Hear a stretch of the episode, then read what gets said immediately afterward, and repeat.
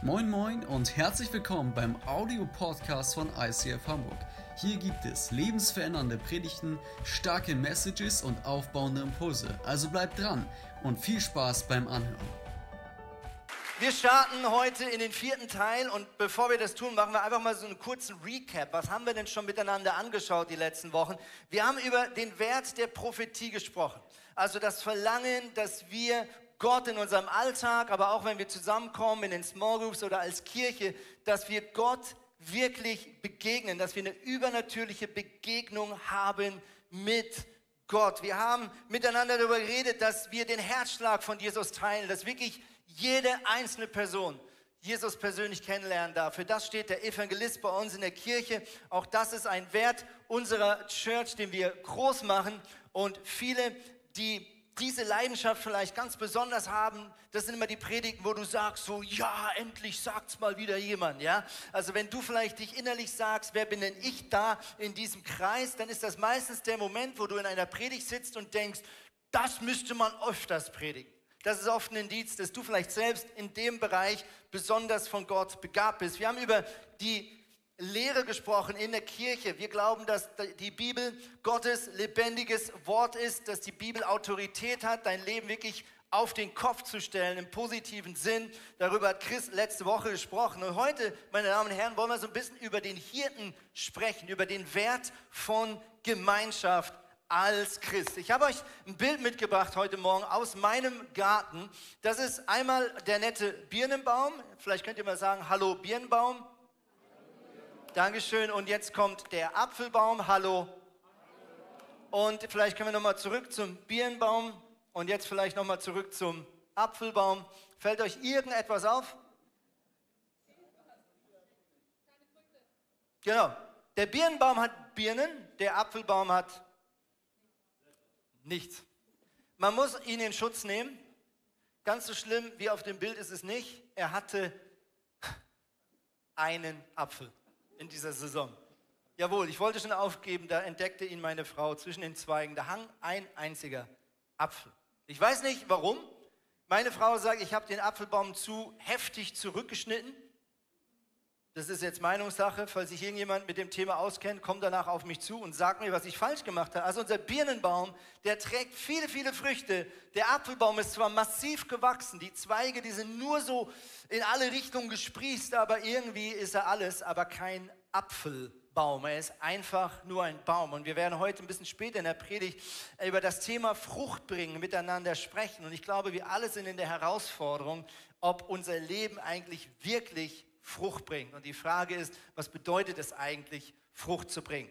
Also, wir gehen heute zurück in die Text oder in den Text. Wir schauen ja seit ein paar Wochen ein Gebet an, was Jesus gesprochen hat über seinen Jüngern, aber er sagt innerhalb des Gebets, dass er nicht nur für seine Jünger betet, sondern dass er auch für dich und mich betet. Das heißt, wir schauen ein Gebet an, was Jesus zu seinem Vater gesprochen hat, an einem ganz besonderen Abend, kurz vor seiner Verhaftung, an einem Abend, an dem er das Abendmahl gefeiert hat mit seinen Jüngern zum ersten Mal, was wir später auch miteinander tun werden. Und er spricht dieses Gebet über dir und mir und wir machen mal heute mit dem nächsten Abschnitt weiter. Seid ihr ready? Okay, let's go. Sie gehören nicht zur Welt, so wenig wie ich zur Welt gehöre. Mach sie durch die Wahrheit zu Menschen, die dir geweiht sind. Dein Wort ist die Wahrheit. So wie du mich in die Welt gesandt hast, habe ich auch sie in die Welt gesandt. Und für sie weihe ich mich dir, damit auch sie durch die Wahrheit dir geweiht sind. Alright, relativ kurz heute der Abschnitt. Umso intensiver wird es jetzt gleich. Also, erster Satz ist folgender. Sie gehören nicht zur Welt, so wenig wie ich zur Welt gehöre, sagt Jesus über seinen Jüngern und auch über dich und mich, egal ob zu Hause im Camp, in der Microchurch, online, im Podcast oder hier. Wir gehören nicht zur Welt, so wie er nicht zur Welt gehört. Ist ja erstmal eine spannende These, oder? Da sitzen zwölf Jünger, die haben Jesus als äh, Messias kennengelernt. Sie haben erkannt, dass Jesus nicht einfach ein Mensch war, sondern dass er Gott im Menschenform ist, dass er von seinem Vater gesandt wurde, um die Menschheit zu retten, als der versprochene Messias. Und jetzt sagt dieser von Gott her gesandte Gott, dass du und ich und die zwölf Jünger genauso wenig zu dieser Welt gehören, wie er es tut. Also so wie er aus einer anderen himmlischen Welt auf diese Erde kommt und nicht Teil dieser Erde ist, so sagt Jesus, so bist du und ich auch nicht Teil dieser Erde. Echt jetzt, Jesus? Wirklich?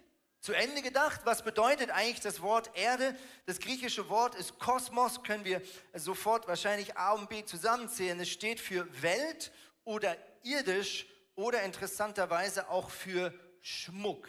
Interessanterweise ist auch, dass dieses Wort von Johannes ganz, ganz oft verwendet wird. Also der, der hier auch berichtet von diesem Abend im Johannesevangelium, also in dem Bericht über das Leben Jesus, was Johannes geschrieben hat, guter Freund von Jesus.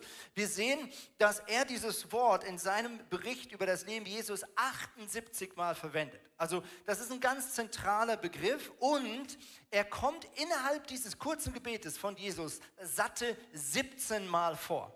Also 17 Mal kommt das Wort Kosmos vor in diesem Gebet. Für die, die das ganze Gebet mal zu Hause schon durchgelesen haben, die sehen allgemein, dass es so zweierlei Begriffe gibt, die Jesus sehr wiederholend verwendet innerhalb dieses Gesprächs mit seinem Papa im Himmel. Das eine Wort ist eins er spricht immer wieder davon, dass er eins ist mit seinem Vater, dass er bittet, dass die Jünger mit ihm eins sind und dass sie untereinander eins sind. Das zweite Wort, was sehr viel vorkommt, ist das Wort Herrlichkeit. Haben wir gemeinsam unter die Lupe genommen. So ein alter Begriff, muss man ein bisschen kauen, damit es anfängt zu schmecken. Und jetzt kommt nochmal so ein Wort, aber eher negativ in diesem Zusammenhang, nämlich das Wort Kosmos. 17 Mal bezieht Jesus oder stellt er einen Kontrast her zwischen ihm und seiner Herrlichkeit und dem Kosmos dieser Welt. Ich habe mal versucht, so ein bisschen herauszukristallisieren, was meint Jesus und was meint die Bibel, wenn sie von der Welt spricht. Man könnte vielleicht A sagen, es ist das System, in dem du und ich leben, welches nicht mit Gott rechnet.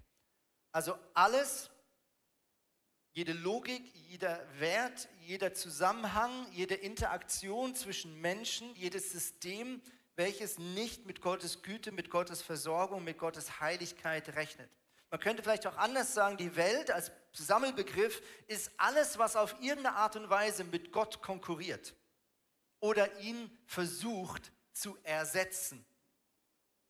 Man könnte vielleicht drittens sagen, es beschreibt die Gesellschaftsordnung oder das System aus Werten, Überzeugungen, Funktionsweisen und Zielen, die sich Gott nicht im Kern unterordnet haben. Wow, hochgestochen an dieser Stelle. Jetzt sitzt du vielleicht hier drin, online oder hier im Saal und du sagst, ja Moment, also ich bin Atheist oder ich glaube weder an Gott noch sonst irgendwie an Buddha oder irgendeine andere der großen bekannten Religionen. Äh, bei mir, da konkurriert jetzt nichts mit irgendeinem fiktiven Gott.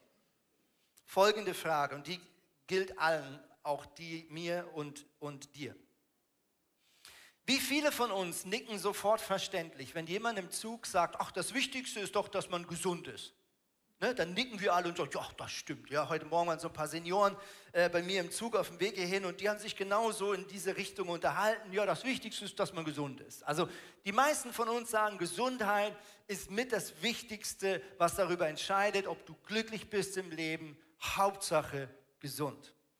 Wie viele von uns nicken sofort, wenn man sagt, guck, das Wichtigste im Leben ist, dass wir finanziell unabhängig sind. Also, dass der Kontostand und das Einkommen irgendwie so verläuft, dass man jetzt nicht in Schulden ist, dass man sich alles äh, holen, kaufen, ermöglichen kann, was man sich vielleicht wünscht. Wie viele von uns nicken dann sofort ab und sagen, ja, das ist wirklich wichtig. Um das geht es doch vor allem im Leben. Wie viele von uns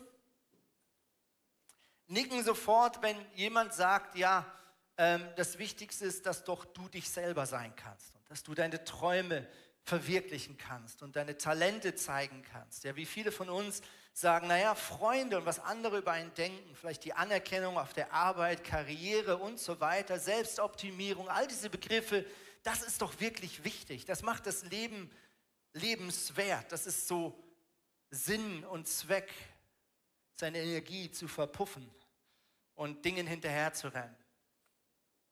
Und kann es sein, dass all diese Dinge manchmal in der Lage sind, mit Gott zu konkurrieren?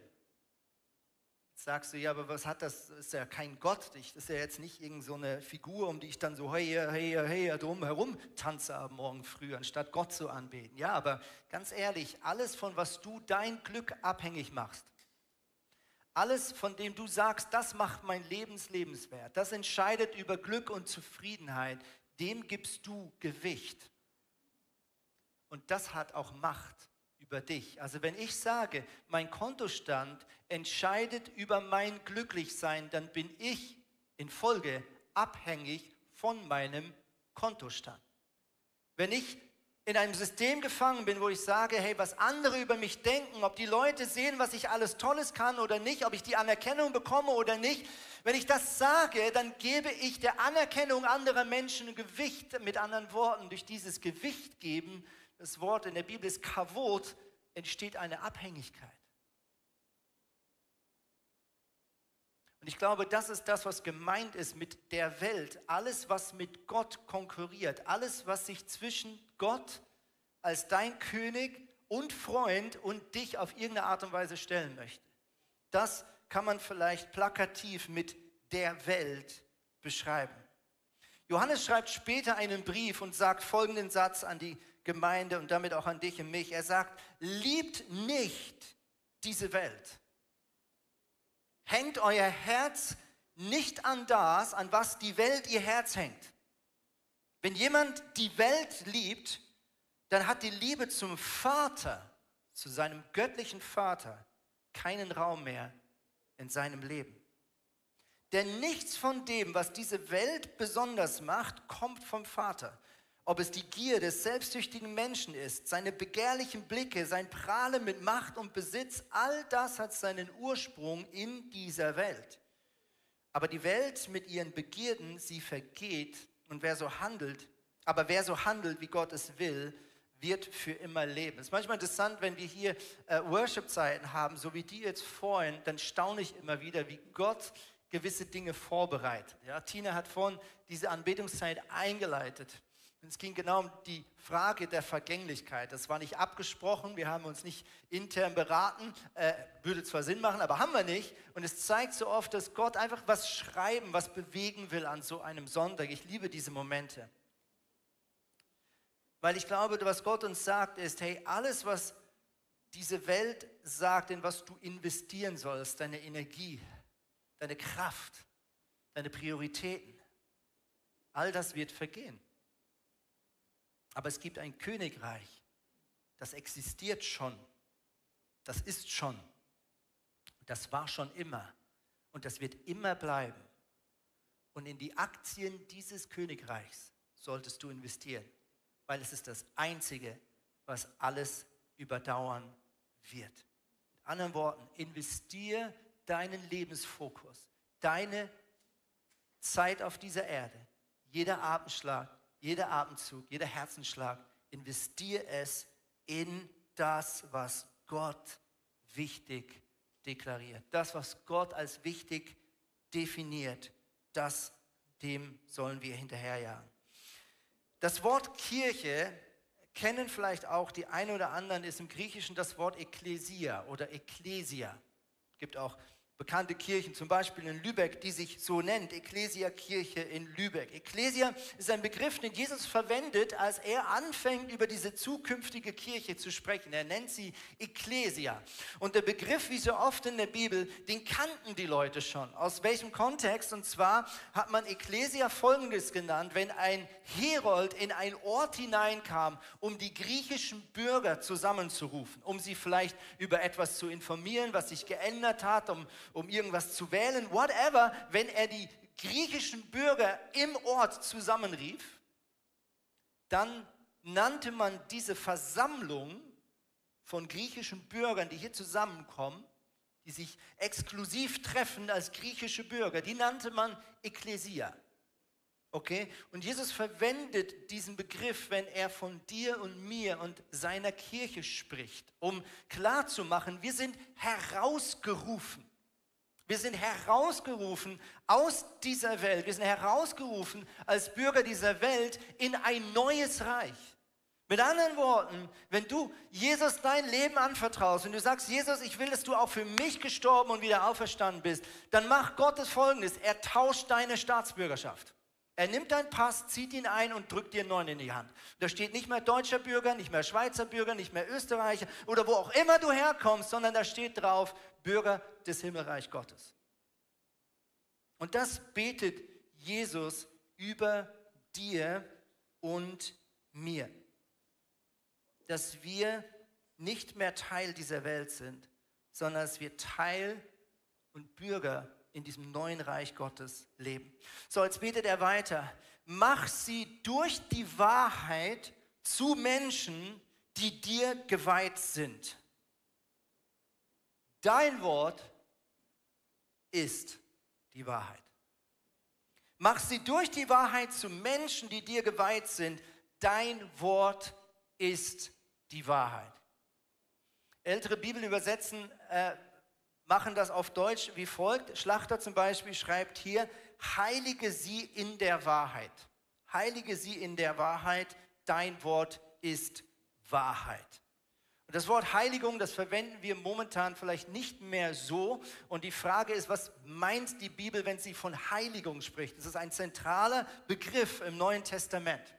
Und ich glaube, dass man es vielleicht ins heute Deutsch folgendermaßen übersetzen kann. Heiligung beschreibt einen Prozess, den der Heilige Geist in dir leitet und vorantreiben möchte, indem du Jesus Christus immer ähnlicher wirst. Also der Heilige Geist kommt in dein Leben, wenn du ihn einlädst. Und er beginnt einen Umgestaltungsprozess, nicht von außen nach innen, sondern vor allem von innen nach außen. Und er macht dich immer mehr zu dem Menschen, der du eigentlich in seinen Augen immer sein solltest.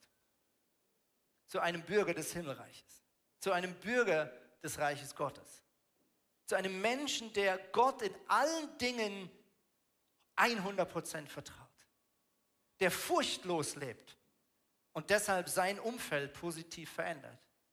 Die Vision unserer Kirche ist, wir wollen Jesus Christus ähnlicher werden. Wir wollen unsere Ängste ablegen, die uns davon hindern, Jesus nachzufolgen. Und die Quintessenz aus all dem ist, dass sich unser Umfeld, unser Alltag, unsere Beziehung, all das, was uns ausmacht, positiv verändern wird. Also Heiligung ist nichts anderes als ein Prozess der Veränderung. Von einem alten Menschen, der nicht in allen Dingen Gott vertrauen kann, zu einem Menschen, der umgestaltet, umgeformt, neu kreiert werde. David, der Psalmist, betet an einem Punkt, wo er komplett zerbrochen ist. Erschaffe in mir ein neues Herz. Erschaffe in mir ein neues Herz. Das Wort, was er dort benutzt im Hebräischen, ist bara. Bara bedeutet erschaffen aus nichts. Er ist sich bewusst, dass Gott für diesen neuen David, den er zu formen hat, nichts vom alten David verwenden kann, sondern es braucht einen neuen David einen neuen Andreas, eine neue Susanna oder wie auch immer du heißt. Und Gott liebt das in dir zu tun. Wie, wie geschieht dieser Umwandlungsprozess? Das ist jetzt die Frage, oder? Durch Anstrengung? Durch To-Do-Listen, was wir als Christen alles Gutes machen müssen? Durch gegenseitige Kontrolle, Verhaltenskontrolle? Wie verändert sich denn unser Wesen mehr und mehr dorthin, wie Jesus ist und wie er uns meint? Jesus sagt es hier. Er sagt, heilige sie durch die Wahrheit. Dein Wort ist die Wahrheit. Und deswegen ist uns Lehre so wichtig. Und deswegen ist es so gut, dass du heute hier bist oder online mit dabei bist. Weil das ist eine Möglichkeit, dich mit allem, was du glaubst und für wichtiger hältst, sozusagen konfrontieren zu lassen mit dem, was Gott sagt, was wichtig ist und richtig ist und wahr ist. Eine zweite Möglichkeit, die ich dir wärmstens empfehlen kann, ist, deine eigene Bibel aufzuschlagen, egal ob online oder analog und nichts anderes zu tun, als in das Buch der Wahrheit hineinzuschauen zu sagen, okay Gott, was, was sagst du, was richtig und wichtig ist? Und was ist vielleicht nicht so wichtig, wie es meine Umgebung und ich selbst für wichtig erhalte? Eine dritte Form, wie wir uns mit Wahrheit von Gott konfrontieren lassen, ist durch persönlicher Austausch mit Gott.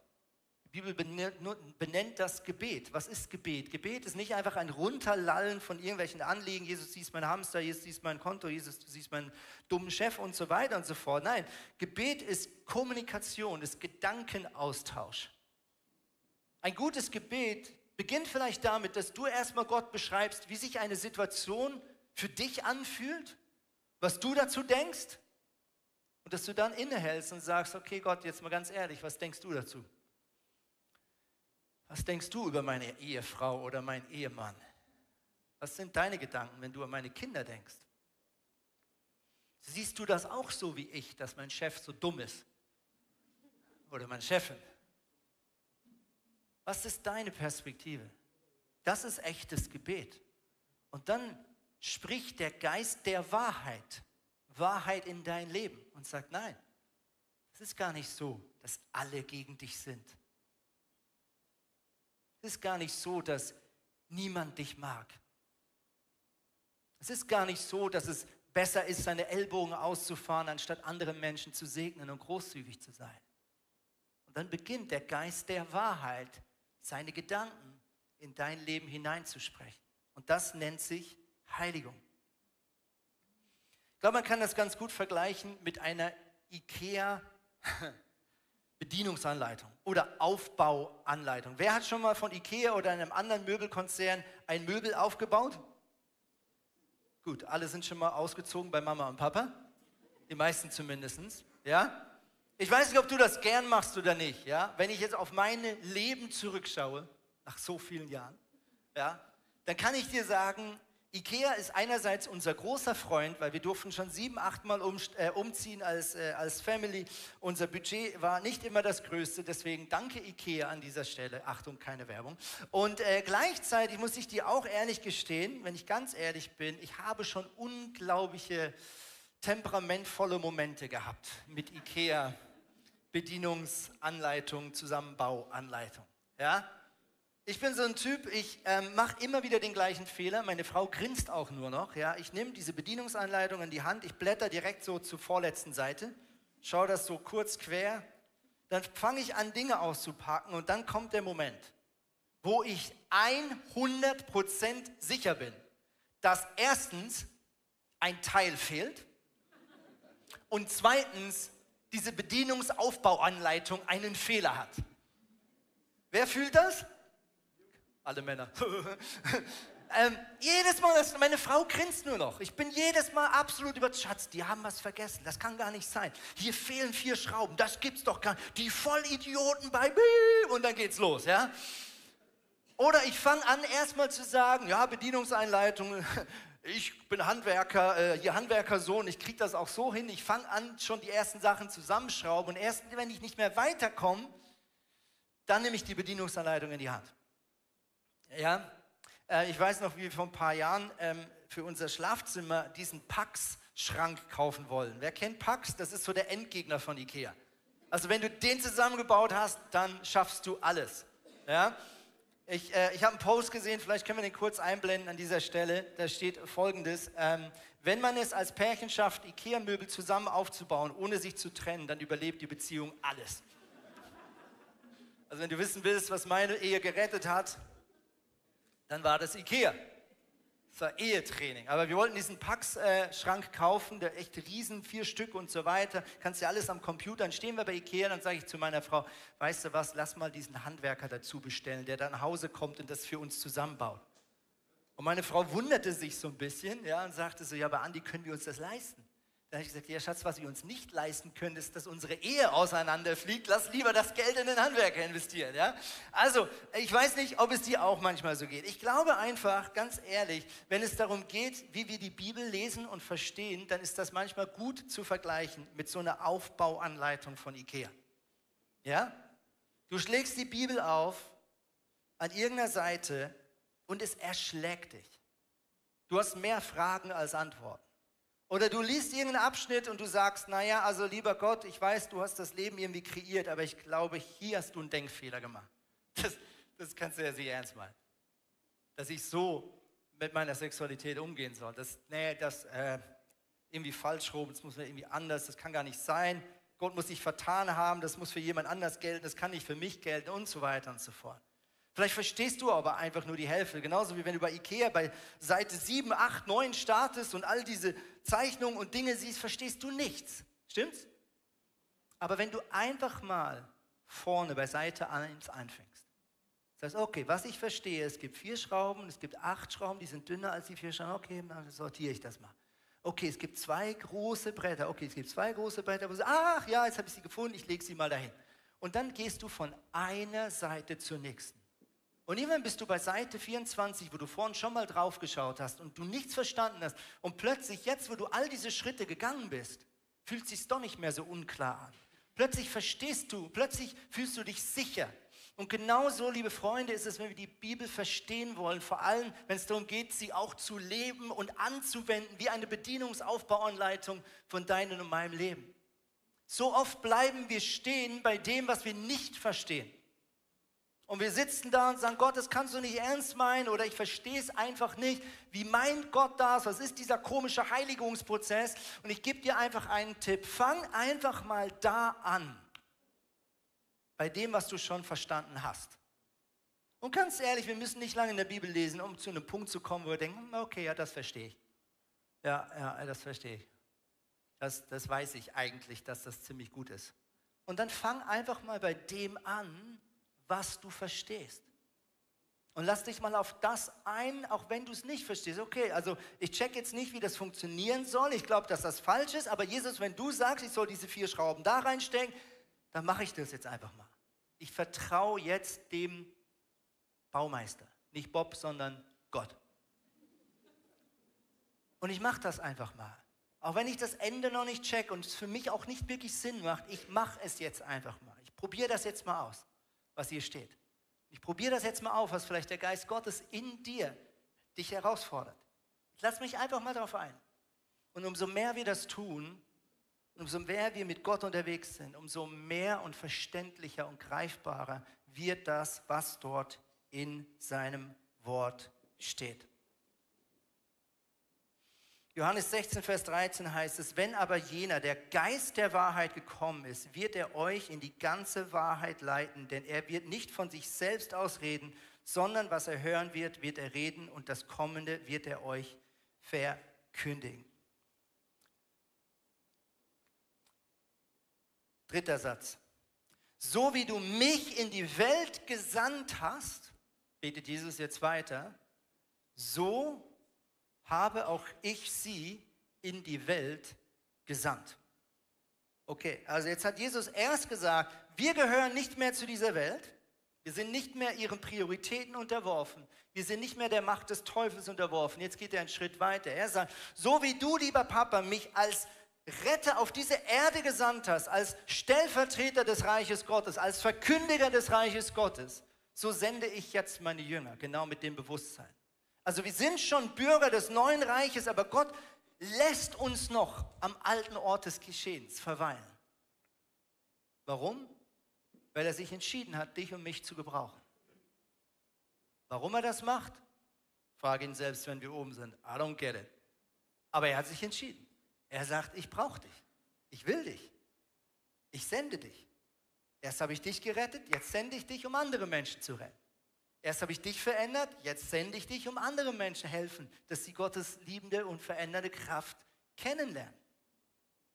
Jesus sendet dich. Da, wo du bist, bist du nicht zufällig gelandet. In der Familie, in die du gelandet bist, egal ob du sie gerade mega cool findest oder gerade so richtig nervt, Gott hat dich in diese Familie hineingestellt. Die Ehe, die gerade schwierig ist oder ein Kind, was du gerade großziehst. Gott hat dich gesetzt als Ehepartner dieser Frau oder von diesem Mann. Du bist gesandt, um Frucht zu bringen, um zu verändern, um zu heilen, um zu trösten, um zu stützen, um zu tragen. Und Jesus betet über der Kirche der Zukunft. Und er sendet uns in diese Welt zurück und sagt, ich weiß, zwischen dir und mir ist alles geklärt, Zutritt zum Himmel ist da, alles gut, aber I need you. I need you hier auf dieser Erde. Nicht mehr als Bürger, aber als Vertreter des Himmelreiches Gottes. Ich möchte schließen mit einem bekannten Vers oder einem bekannten Bild, was Jesus verwendet an genau diesem Abend. Mit dem werden wir auch gleich in das Abendmahl miteinander hineingehen. Jesus betet an diesem Abend und predigt zu seinen Jüngern Folgendes. Er sagt, ich bin der wahre Weinstock und mein Vater ist der Weinbauer. Jede Rebe an mir, die nicht Frucht trägt, schneidet er ab. Eine Rebe aber, die Frucht trägt, schneidet er zurück, so reinigt er sie, damit sie noch mehr Frucht hervorbringt. Ihr seid schon rein, ihr seid es aufgrund des Wortes, das ich euch verkündet habe. Und jetzt sagt er folgendes, bleibt in mir und ich werde in euch bleiben. Nochmal, bleibt in mir und ich werde in euch bleiben. Denn eine Rebe kann nicht aus sich selbst heraus Frucht hervorbringen. Sie muss am Weinstock bleiben. Genauso wenig könnt ihr Frucht hervorbringen, wenn ihr nicht in mir bleibt. Genauso wenig könnt ihr Frucht hervorbringen, wenn ihr nicht in mir bleibt. Ich bin der Weinstock, er wiederholt sich sehr gerne, ihr seid die Reben. Wenn jemand in mir bleibt und ich in ihm bleibe, trägt er reiche Frucht. Aber nochmal zur Erinnerung, ohne mich könnt ihr nichts tun. Ohne mich seid ihr ein Apfelbaum ohne Äpfel dran. Ich habe euch ein Video mitgebracht. Äh, wir haben das schon vor vier Wochen einmal angeschaut. Ähm, von einem Weinstock, den wir zu Hause hatten, den ich für tot hielt. Aber wir haben ihn Gott sei Dank nicht weggeworfen. Lass mal ganz kurz anschauen, was da abgeht. Hey folks, this is our little grape wine. Uh, my mom gave it to us three years ago for a wedding anniversary. And you can see right now, this buddy, he looks totally dead, dry. There doesn't seem to be any life in it. And we almost threw it away until we found this little sign of life.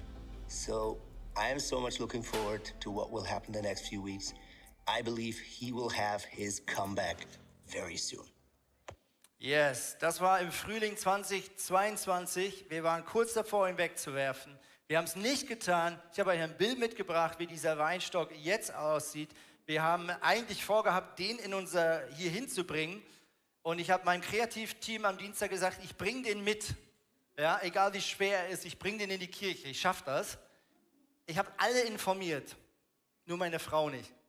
Und dann sagte sie vorgestern beim Frühstück so ganz nebenbei, übrigens dieser Fruchtsalat, der ist von den Trauben von unserem Garten. Nicht so, oh, Genau. Deswegen haben wir jetzt einen anderen. Ähm, ich muss mal ganz kurz einen Fabian, kann, darf ich dich mal kurz auf die Bühne bitten? Sorry, wir haben das nicht abgesprochen. Fabian, ich brauche dich mal ganz kurz hier als Pflanzenexperte und ich habe folgende Bitte. Vergleich mal bitte ein, ein Blatt von diesem Weinstock hier, ja genau, mit einem Blatt von diesem Weinstock hier und dann sag mir, ob du einen Unterschied feststellen kannst. Der ist nicht echt. Vielen Dank, Fabian, rastet komplett aus. Genau. Echt. Schön, aber unecht. Und was hat es gebraucht, dass Fabian das sehen konnte, ob das echt ist oder nicht? Es braucht Nähe. Es braucht Nähe. Ob du echt bist oder nicht, ob die Frucht echt ist oder nicht. Das zeigt sich oft erst, wenn es ein paar Menschen gibt in deinem Leben, die dir nahe sein dürfen. Gegenüber denen du dich ehrlich zeigst. Nicht versuchst, den besten Christen rauszuhängen, sondern die Dinge benennst, die gerade nicht gut laufen. Nur durch Nähe wird dein Charakter gespiegelt. Nur durch Nähe zu anderen Menschen stellst du fest, wo du schon Gott ähnlich geworden bist und wo vielleicht doch noch ein bisschen Nachholbedarf ist. Und deswegen, liebe Freunde, brauchen wir Beziehungen. Für das steht dieser Hirte, das Schild ist jetzt schon weg. Hirte bedeutet, wir brauchen enge Gemeinschaft mit Jesus und wir brauchen enge Gemeinschaft mit anderen Menschen. Und wenn wir als Kirche weiter wachsen wollen in der Zahl und größer werden wollen, so muss gleichzeitig auch etwas passieren. Diese Kirche muss kleiner werden. Sie kann nur noch größer werden, wenn sie auch wieder kleiner wird. Und das bedeutet, dass du in dieser lustigen Masse von Menschen ein paar Freunde hast, mit denen du durchs Leben gehst. Deswegen erzählen wir immer wieder von Explore. Wir machen immer wieder Werbung, mitzuarbeiten, Teil einer Small Group zu sein, egal ob online oder in Person weil wir der tiefsten Überzeugung sind, dass durch Nähe zu anderen Menschen ein ganz wichtiger geistlicher Prozess stattfindet. Das habe nicht ich mir so ausgedacht, das hat Jesus sich so ausgedacht. Und genau dieses Herzensanliegen siehst du in diesem Gebet. Jesus betet, macht, dass sie eins sind, so wie wir, lieber Papa, schon immer miteinander Freunde waren. Das betet Jesus über dir. Und er wünscht sich das auch für dein Leben dass du Leute hast, denen du gegenüber ehrlich sein kannst, aber für die du auch zwischendurch der gute Hirte sein kannst. Ich freue mich jetzt zum Schluss dieser Predigt, drei wunderbare Männer hier auf der Bühne willkommen zu heißen. Äh, ben, Chang und Sebastian nochmal komplett ausrasten. Come on.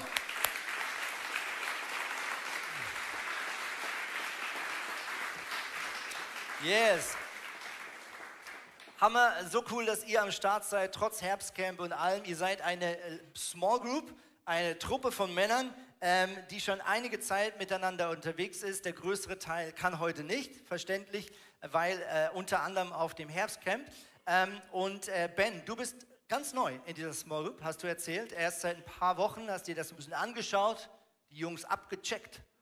Und meine Frage ist, A, was hat dich vielleicht besonders angesprochen? Was ist besonders an dieser Small Group? ähm, von Sebastian. Und äh, warum hast du dich entschieden, zum Schluss Teil dieser Gruppe sein zu wollen? Ja, ja genau. Also ich bin seit drei Wochen jetzt, glaube ich, ungefähr dabei.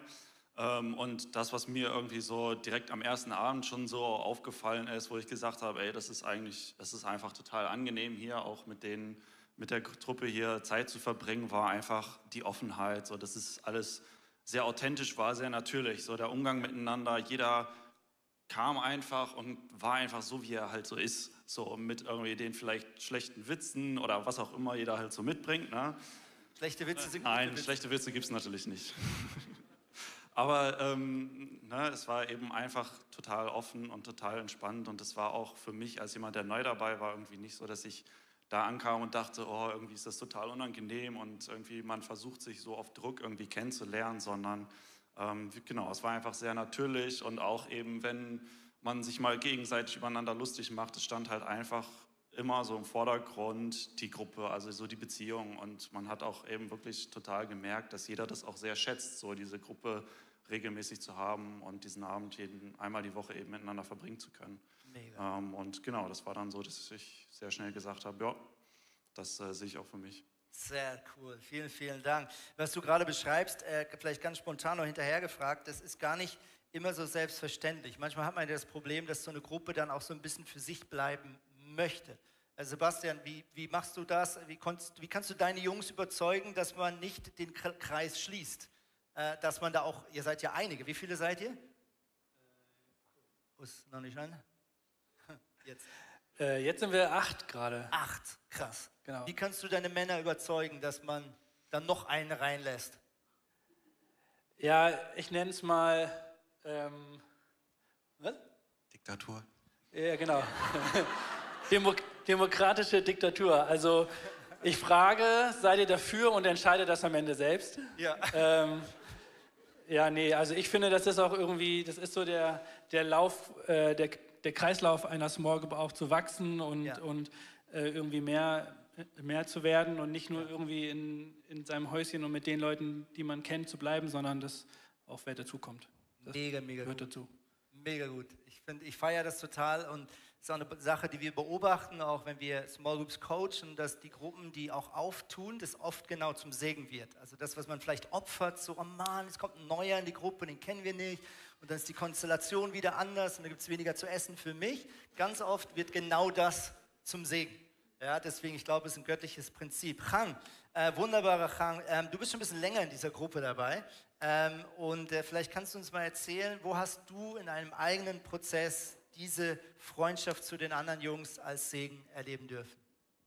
Ja, super gern. Ähm, vor gut einem Jahr stand ich vor einer größeren beruflichen Entscheidung, wo ich einfach ähm, ja, mich entweder zwischen Sicherheit oder zwischen einer Lebensgestaltung, so wie äh, ja, ich auch im Gebet mit Gott ausgemacht habe, ich das leben möchte und hatte da natürlich viele Zweifel, habe das geteilt, dass ich gerade in dem Prozess bin und betet doch für mich, Jungs. Und was dann passiert ist, ist, dass äh, ja, un, ähm, quasi wieder meines Erwartens auch Leute sich unter der Woche dann bei mir gemeldet haben, nochmal telefoniert haben und gefragt haben, hey, willst du mich doch mal ein bisschen tiefer in den Prozess reinnehmen? Ähm, was sind deine Gedanken dazu? Und dann haben sie ihre Gedanken geteilt, was sie dann auch im Gebet gehört haben und das hat mir dann nochmal die Bestätigung gegeben, okay, ja, das ist ja, was der Boss möchte. Wow. Genau. Und das ermutigt mich auch manchmal ungefragt auch äh, einfach nachzufragen, ja. so hey, äh, wie geht's dir damit? Ähm, ja. Magst du drüber reden? Weil oft nimmt man sich so zurück, weil man will ja die Privatsphäre des anderen irgendwie schonen so. Und ich glaube, ähm, im schlimmsten Fall sagt er einfach, nee, ich bin da gut dabei und sonst kann man halt wirklich ein Segen sein und ich durfte das selber erleben. Wow, mega, mega cool. Also nachfragen, anrufen, ist nicht einfach nur bei dem Abend belassen, so stark. Sebastian, äh, man hört über deine Small Group immer wieder, hey, da geht es richtig in die Tiefe. Und ich glaube, es ist so etwas, was viele Small Group Leiter oder Leiterinnen sich auch für ihre Small Group vielleicht noch mehr wünschen. Man kommt manchmal zusammen und hat vielleicht eine gute Zeit oder man diskutiert über irgendwelche äh, Themen, die gerade irgendwie interessant oder diskutierbar sind, aber manchmal geht man so nach Hause und sagt, Mann, ich wollte eigentlich wirklich Jesus begegnen heute Abend oder ich wollte wirklich über das reden, für was ich auch meine Small Group eigentlich haben möchte. Wie, wie gelingt euch das, an so einem Abend in die Tiefe zu kommen? Ich finde es interessant, was immer so rumgeht über andere Gruppen, was die anderen so hören. Ja. Nee, ähm, ich finde ein, ein Schlüssel, ein wichtiger Schlüssel, was ich auch erlebt habe, ist, dass, dass man selber, also und vor allem ich als Leiter, dass man auch ehrlich ist, dass man die Hosen runterlässt und klar auch erzählt, was, was im eigenen Leben so abgeht, ähm, an, an guten und an nicht so guten Dingen. Weil wenn ich das nicht mache, dann warum soll ich voraussetzen, dass die anderen das machen? So, und ähm, das habe ich auch erlebt, dass äh, dann gesagt wurde, oh, vielen Dank für, für, deine Ehrlichkeit und voll ermutigend und so und äh, dass, dass dann die anderen irgendwie auch immer offener wurden und, ähm, und erzählt haben, was man jetzt vielleicht nicht jedem so erzählt. Und ja. das war richtig cool und ich denke auch, dass ähm, dass einfach Kontinuität äh, wichtig ist, dass man nicht nur einmal im Monat dann irgendwie sporadisch dabei ist, sondern, sondern wirklich regelmäßig, ähm, um einfach auch irgendwie Connection zur, zur Gruppe aufzubauen, dass man sich kennt, dass man einfach auch merkt, hey, ich kann hier authentisch sein, ich darf hier authentisch sein und dann werde ich nicht ausgegrenzt, sondern die Jungs, die beten für mich und ähm, deswegen einfach auch, ähm, ja, Kontinuität ist auch wichtig. Yes, wow. Danke für den Challenge an dieser Stelle. Ich merke selber manchmal, wie, wie äh, ich bin auch Teil einer Small Group ähm, und es gibt doch einige äh, Termine, die sich dann da dazwischen stellen oder man ist richtig platt und denkt, oh, ich schaffe es jetzt nicht mehr, da nochmal sich aufzuraffen und doch merke ich so oft, wenn ich es dann doch tue, dann lohnt es sich eigentlich immer. Entweder bekomme ich und sonst kann ich halt für jemand anders Segen sein. Auch das ist genauso gut. Hey, vielen, vielen Dank für euer Herz, wenn du keine Small Group hast, vielleicht auch schon mal Explore gemacht hast und sagst, ja, ich habe das genau gemacht und jetzt hat es nicht geklappt oder vielleicht ist deine Small Group hat sich aufgelöst, manchmal lösen sich auch Gruppen wieder auf, weil Leute wegziehen und jemand kommt nicht und dann irgendwann ist die Gruppe zu klein. Hey, melde dich immer wieder bei uns, wenn du sagst, ich will wieder in eine Small Group. Vielleicht bist du auch mal davon und hast gesagt, kein Bock mehr und jetzt merkst du plötzlich, ja, also ganz allein ist auch irgendwie kacke melde dich wieder. Und wenn du Small Group Leiter bist und sagst, ich will auch so ein Ben in meiner Gruppe und sagst, ich müsste vielleicht auch mal eine Person wieder reinnehmen, damit da frischer Wind reinkommt, auch dann schreib uns unbedingt, weil wir haben eine ganze Liste von Leuten, die gerne ein Zuhause hätten, auch in dieser Kirche in Form einer Gruppe. Und nochmal jetzt vielen Dank. Männer, großartig, Applaus und die Band, die Band darf gerne schon hochkommen. Yes. Hey, ich lade dich ein, aufzustehen am Schluss von dieser Predigt. Heute ist es vielleicht so ein großer Mix aus unterschiedlichen Gedanken gewesen. Und mein wichtiges Gebet ist immer und auch meine Ermutigung an dich ist, dass du am Ende in der Predigt die Augen zumachst und sagst, okay Gott, von all dem, was jetzt ich irgendwie gehört habe, was ist relevant und was ist dir jetzt gerade wichtig? Und deswegen ist es manchmal hilfreich, wenn man die Augen schließt, um jetzt bewusst kurz rauszuzoomen aus dieser Menge an Leuten, alles auszublenden, was einen jetzt vielleicht gerade ablenkt. Und jetzt kannst du diese einfache, schlichte Frage stellen. Jesus, was ist dir jetzt wichtig?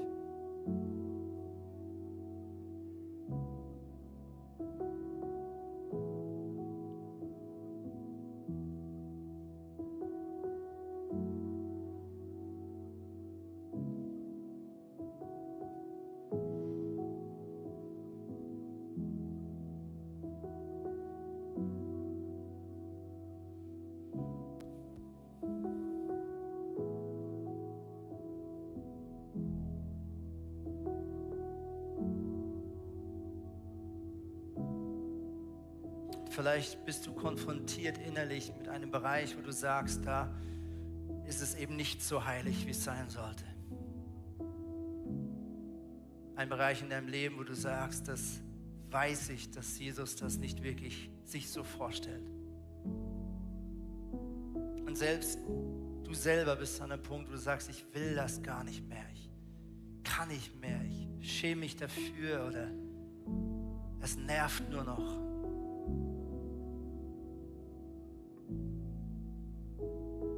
Genau an dem Punkt war vor vielen, vielen Jahren in einer Geschichte ein junger Mann, der weggerannt ist von seinem Vaterhaus, bis er an dem Punkt war, wo er gesagt hat, das ist so zum Kotzen mein Leben.